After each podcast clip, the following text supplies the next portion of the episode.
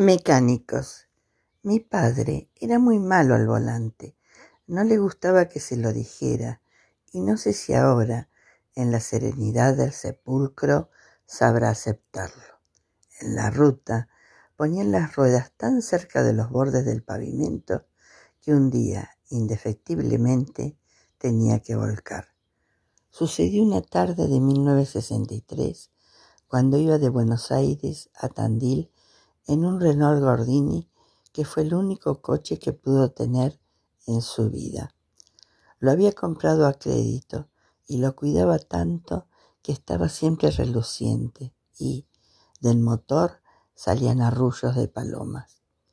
Me lo prestaba para que fuera al bosque con mi novia y creo que nunca se lo agradecí. A esa edad creemos que el mundo solo tiene obligaciones para nosotros y yo presumía de manejar bien, de entender de motores, distribuidores y diferenciales porque había pasado por el industrial de Neuquén. Antes de que me fuera al servicio militar, me preguntó qué haría al regresar. Ni él ni yo servíamos para tener un buen empleo. Y le preocupaba que la plata que yo tenía viniera del fútbol que consideraba vulgar. A mi padre le gustaba la ópera, aunque creo que nunca conoció el Teatro Colón. Venía de una lejana juventud antifascista que en 1930 les había tirado piedras a los esbirros del dictador Uriburo y conservaba un costado romántico. Cuando le dije que quería seguir jugando al fútbol, lo tomó como un mal chiste. Me aconsejó que, en la conscripción, hiciera leer mi diploma de experto en motores para pasarla mejor. Siempre se equivocaba. Fue como centro delantero, como evité las humillaciones en el regimiento. Cualquiera arregla un motor, pero poca gente sabe acercarse al, al arco. La ambición de mi padre era que yo conociera bien los motores viejos para después inventar otros nuevos. Igual que Roberto Alt, siempre andaba dibujando planos y haciendo cálculos. Una tarde, en que me prestó el gordine para ir al bosque, me anunció que al día siguiente, aprovechando sus vacaciones, lo íbamos a desarmar por completo para poder armarlo de nuevo. No le hice caso, pero él se tomó el asunto en serio. En el fondo de la casa tenía un taller lleno de extrañas herramientas que iba comprando a medida que lo visitaban los viajantes de Buenos Aires. Como no podía pagarlas, los tipos entraban de prepo al taller se llevaban las que tenían a medio pagar y, de paso, le dejaban otras nuevas para tenerlo siempre endeudado. Había algunas muy estrambóticas, llenas de engranajes, sin fines, mamonómetros y relojes que nadie sabía para qué servían.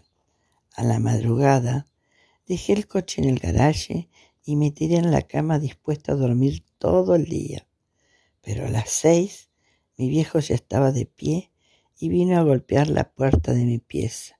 Mi madre no me permitía fumar y el entrenador tampoco. Así que cuando me ofrecía el paquete, yo sonreía y lo seguía por el pasillo poniéndome los pantalones.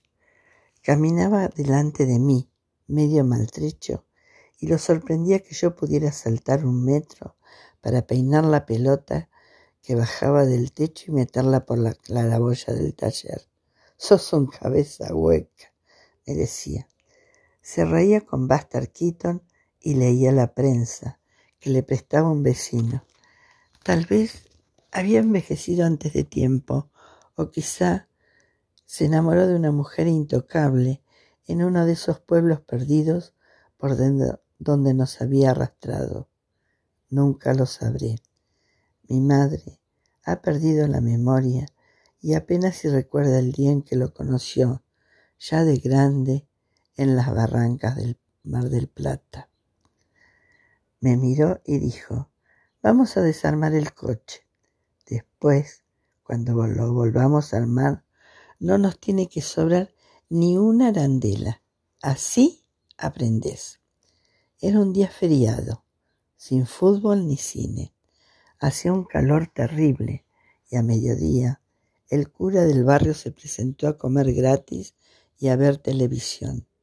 Pero antes de que llegara el cura, mi padre me había pedido que eligiera por dónde empezar. Parecía un cirujano en calzoncillos. Sudaba mares por la piel de un blanco lechoso que yo detestaba y, al agacharse para aflojar la rueda del gordini, se le abría el calzoncillo. Puso tacos de madera bajo los ojos, ejes y empezó a sacar tornillos y tuercas, bujes y rulemanes, grampas y resortes. A mí me daba bronca porque creía que nunca más iba a poder llevar a mi novia al otro lado del río y entre los árboles. Igual ataqué el motor con una caja de llaves inglesas, francesas y suecas. A mediodía, cuando el cura asomó la cabeza en el taller, ya teníamos medio coche desarmado. Los dos estábamos negros de aceite y habíamos perdido por completo el control de la operación. Mi padre había desmontado todo el tren delantero, la tapa del baúl, el parabrisas y asomaba la cabeza por abajo del tablero de instrumentos. Atrás yo había sacado válvulas y culatas y trataba de arrancar el maldito cigüeñal. De vez en cuando mi viejo gritaba, carajo, qué mal trabajan los franceses y arrojaba el velocímetro sobre la mesa mientras arrancaba con furia el cable del cebador. El cura nos miraba perplejo, con un vaso de vino en la mano y la botella en la otra, y de pronto le preguntó a mi padre cuántas cuotas llevaba pagadas. Ahí se hizo un silencio, y el otro casi se pierde los tallarinos gratis. Doce, le contestó de mal humor mi viejo, que era devoto de Cristo y apóstoles, y con la ayuda de Dios todavía tengo que pagar otras veinticuatro. Tardamos tres días para convertir el gordine en miles y miles de piezas diminutas y tontas desparramadas sobre la mesa y el piso. La carcasa era tan liviana que la sacamos al patio para lavarla con la manguera.